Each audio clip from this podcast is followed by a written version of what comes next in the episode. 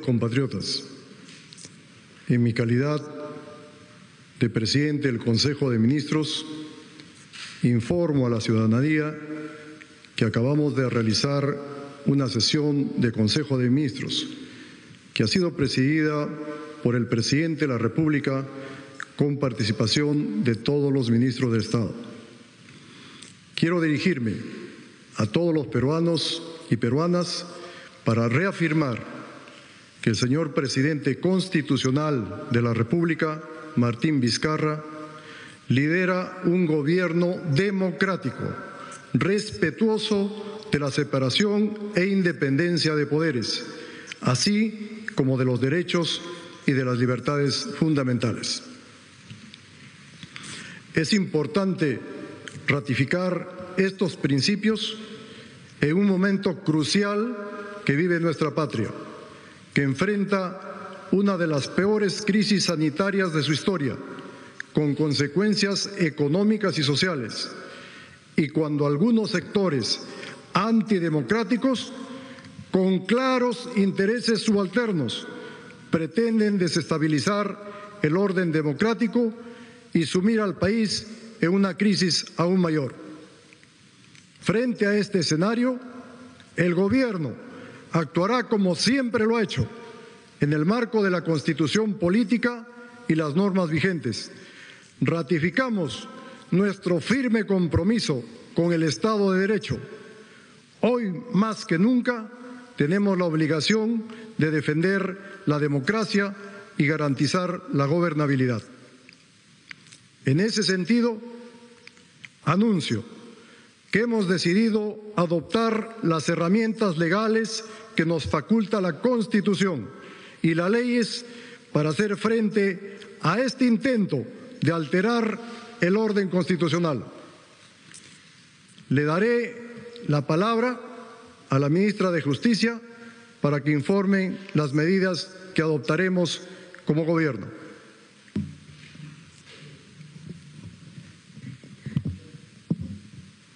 Muchas gracias, Premier.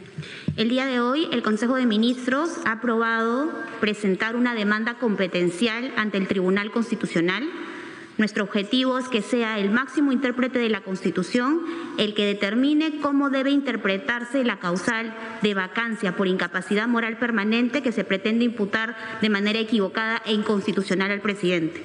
Nosotros el día de hoy esto se va a delegar al Ministerio de Justicia y Derechos Humanos a mi cargo y yo a su vez se lo delegaré al Procurador Constitucional.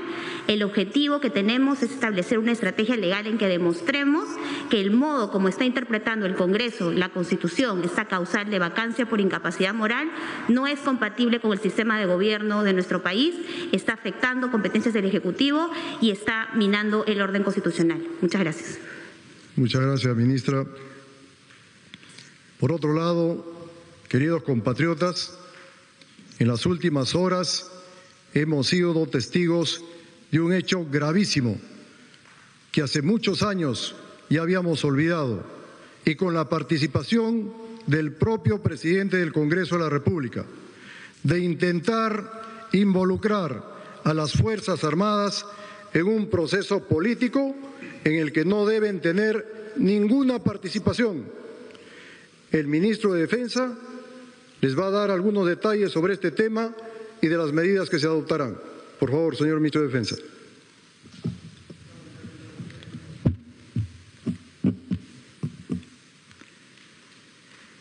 En la presente sesión del Consejo de Ministros me he permitido informar sobre los hechos que ahora son de público conocimiento respecto a comunicaciones que sostuvo y buscó sostener el presidente del Congreso con altos mandos de nuestras Fuerzas Armadas.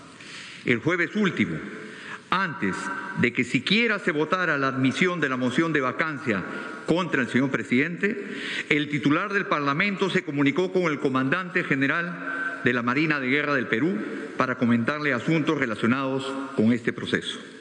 Asimismo, el jefe del Comando Conjunto, quien estaba de viaje conjuntamente con el ministro de Defensa y el comandante general de la Fuerza Aérea en Madre de Dios, recibió varios intentos de comunicación por parte del presidente del Congreso, los cuales no atendió por encontrarse en ese momento en labores propias de su función. Como lo hice saber la noche del jueves, cuando exigí respeto a la institucionalidad de las Fuerzas Armadas, hoy debo rechazar rotundamente la actitud del señor Merino al realizar estas llamadas que no solo fueron imprudentes y fuera de lugar, sino que colisionan con el orden democrático. Luego del pronunciamiento que realicé en una entrevista televisiva, recibí los mensajes del congresista Otto Kiwis Arteaga, quien me expresó su desacuerdo con respecto a mi intervención y a quien le hice saber que el presidente del Congreso había realizado comunicaciones con altos mandos de las Fuerzas Armadas. La actitud del presidente del Congreso ha sido temeraria al pretender involucrar a las Fuerzas Armadas en un proceso político, del cual los comandantes generales se mantienen absolutamente al margen en estricto respeto y respeto al principio no deliberante de las Fuerzas Armadas. Nuestras Fuerzas Armadas continúan firmes, inalterables y cumpliendo su rol constitucional.